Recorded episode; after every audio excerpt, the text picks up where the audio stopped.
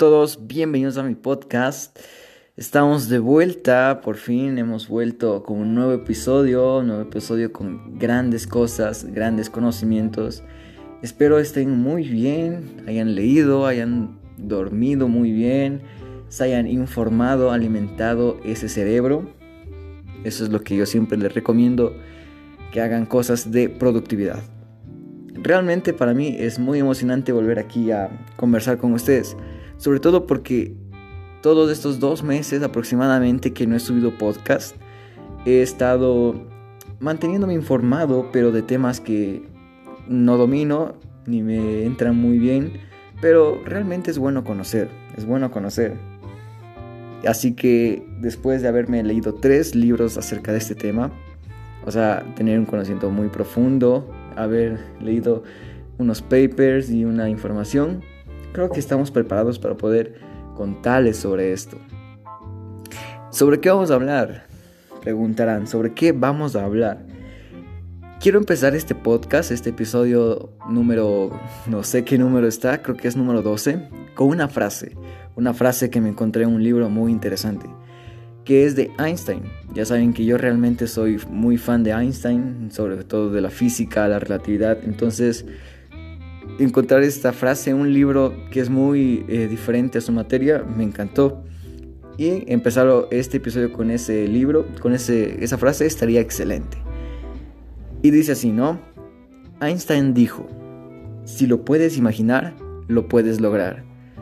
Realmente quiero que en esos minutos, segundos piensen. Creo que es bueno empezar con los 5 segundos para que piensen en lo que esta frase les puede dar. Les voy a dar 5 segundos para que piensen.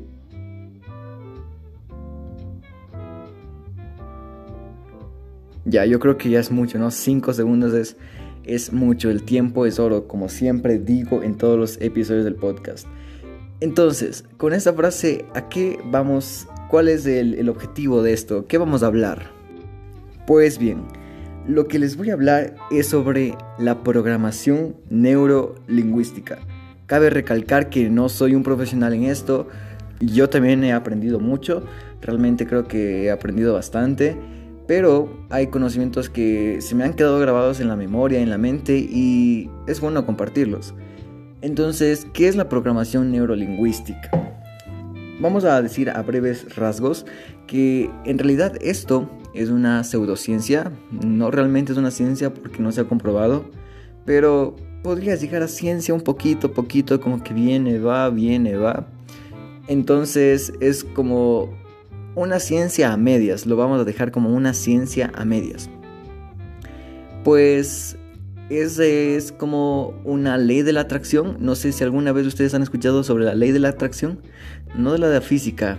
La de la física déjenle a un lado, sino la ley de la atracción de las cosas mentalmente. Como les voy a poner un ejemplo muy práctico.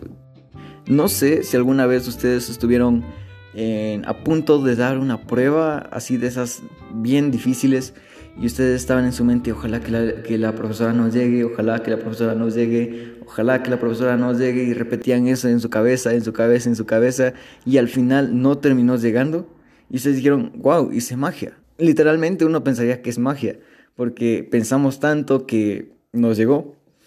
Pues básicamente esa es la ley de la atracción, de las cosas mentales, como los llamaríamos, ley de la atracción.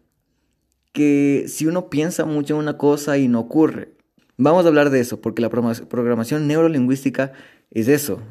Entonces, charlemos un poco.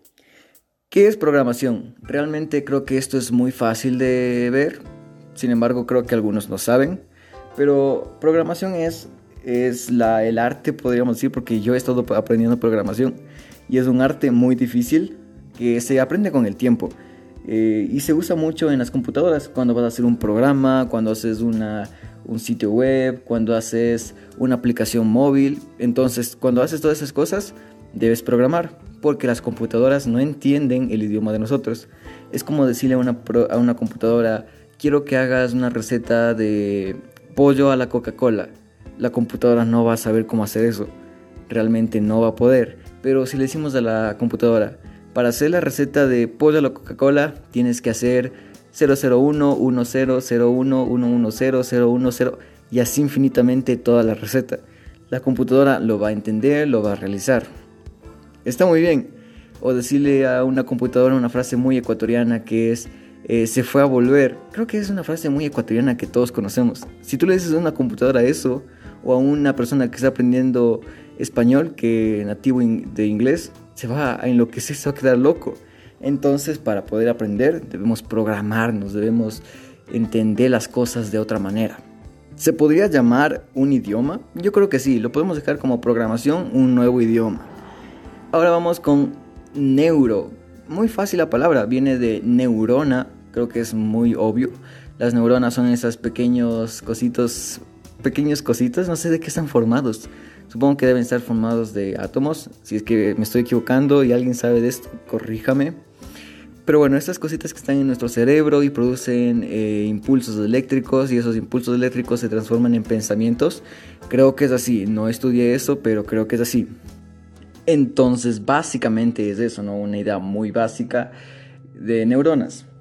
Yo haré otro podcast después de haber estudiado igual dos meses, creo que sí, hablando sobre las neuronas, que es un, es un campo muy amplio y si es que tal vez se dé, tendremos un invitado hablándonos de esas cosas. Así que todo va a estar bien, todo está planeado para estos meses que volvemos con fuerza.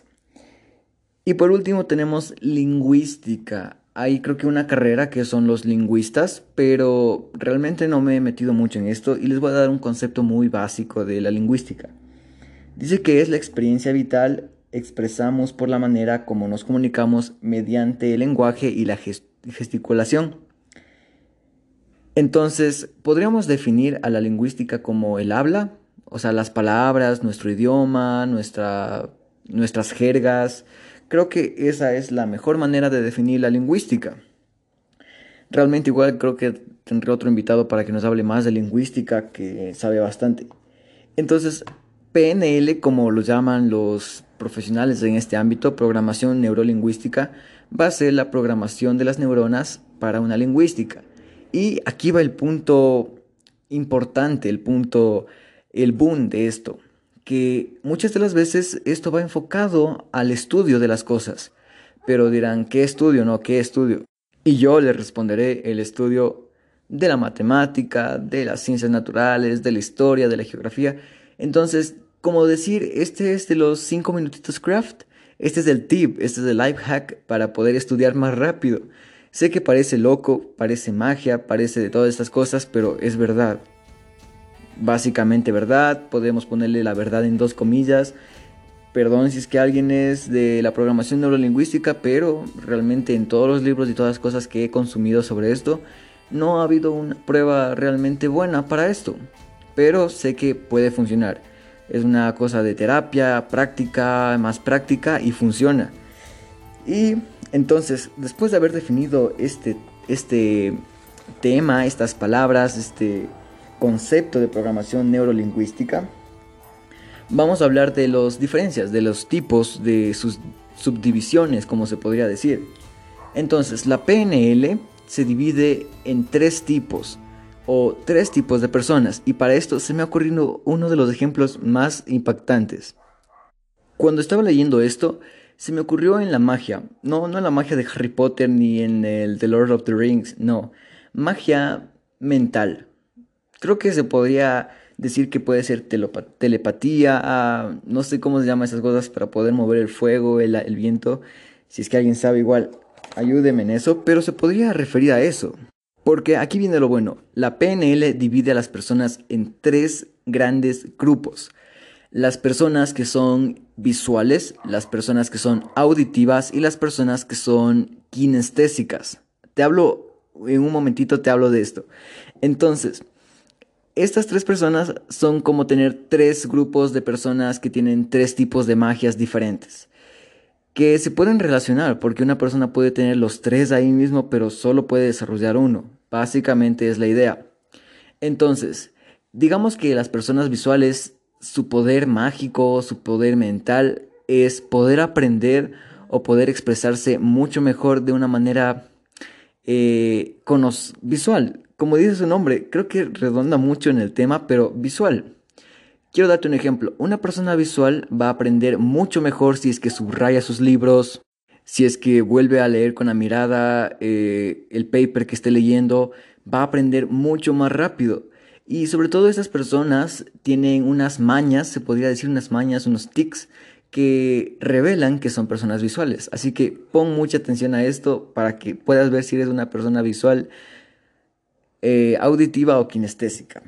Visual, siempre se van, siempre de lo siempre van a expresarse con palabras como aquel día, yo vi un color, la palabra color, o observa esto, mira esto, palabras similares a estas.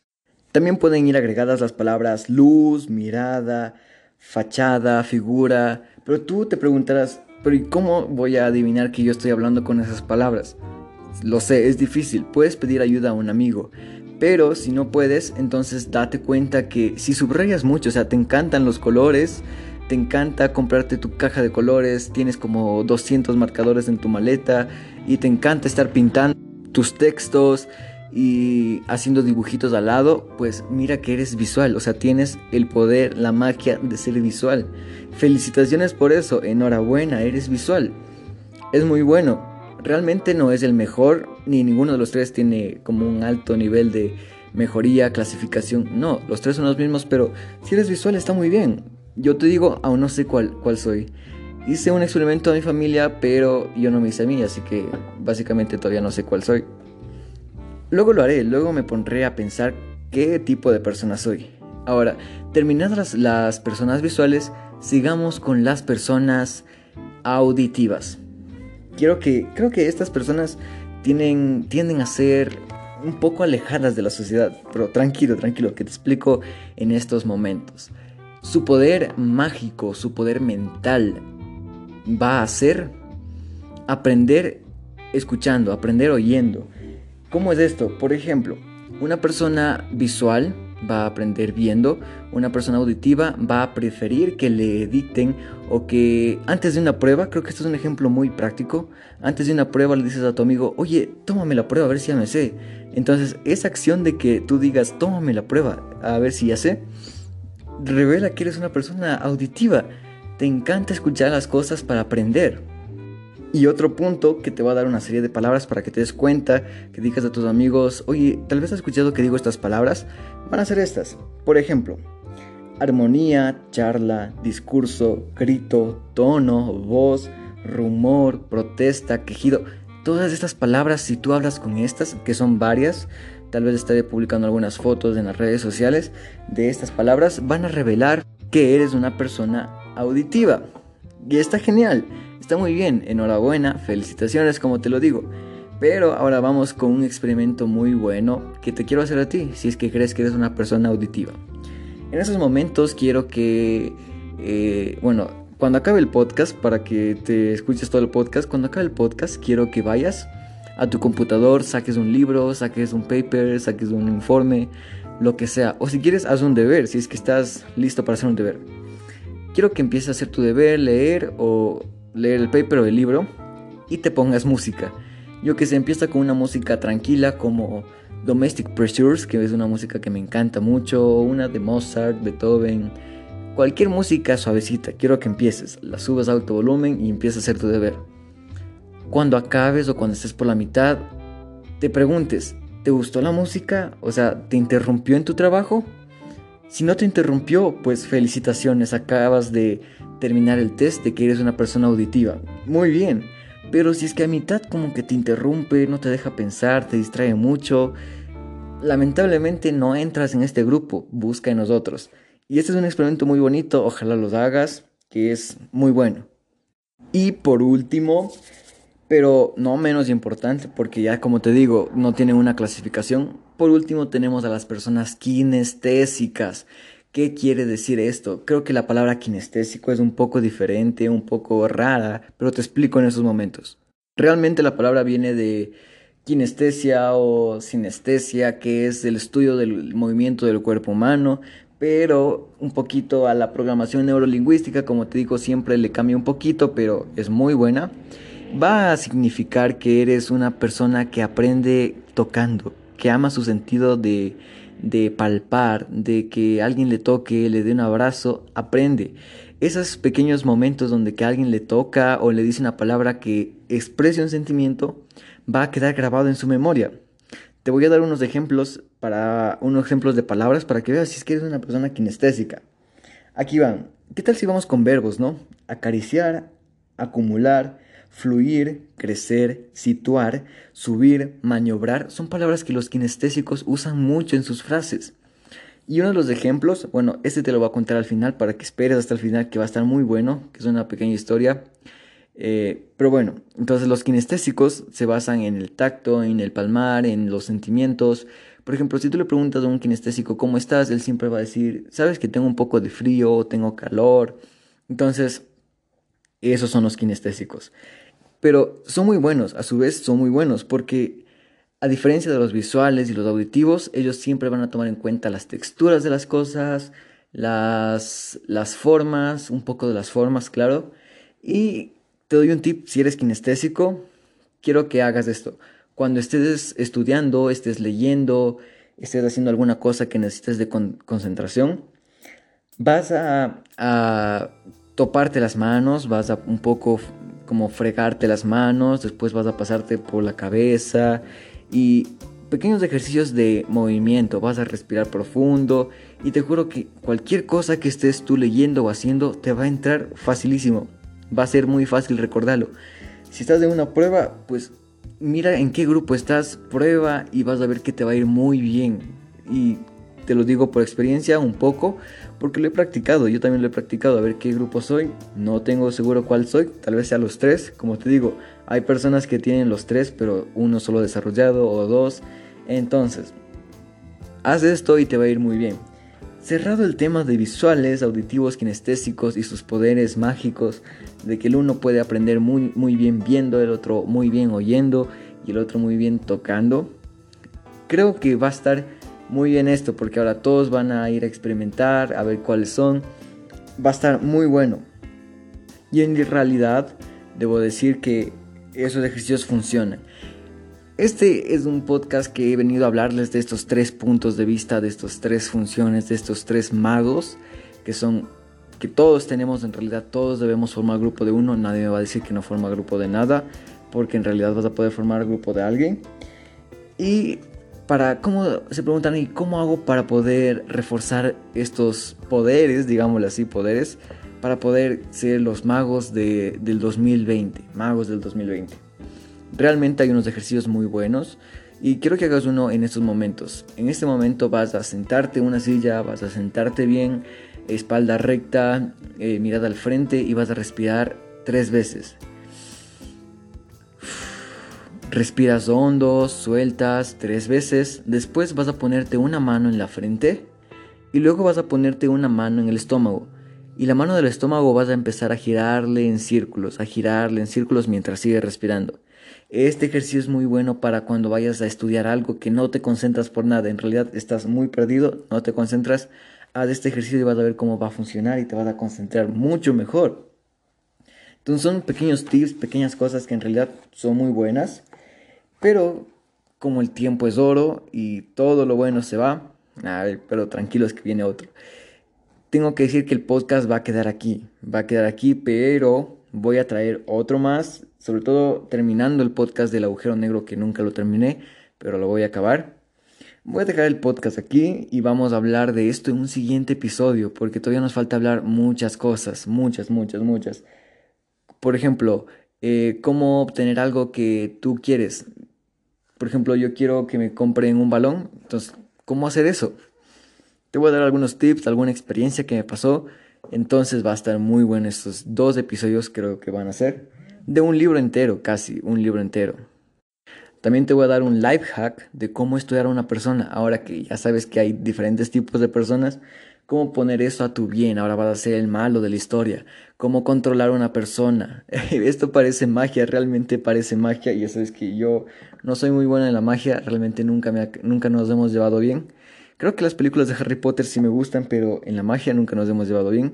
Pero va a estar bien, va a estar bien chévere. Espero que no te pierdas el otro episodio del podcast. Y dejémoslo aquí, dejémoslo aquí porque, o si no, voy a seguir hablando como loco en muchas más cosas que van a estar muy buenas. ¿Qué más me queda decir? Gracias por escuchar este podcast, espero y te haya gustado. Creo que es después de mucho tiempo que vuelvo a grabar, pero me gusta, me gusta.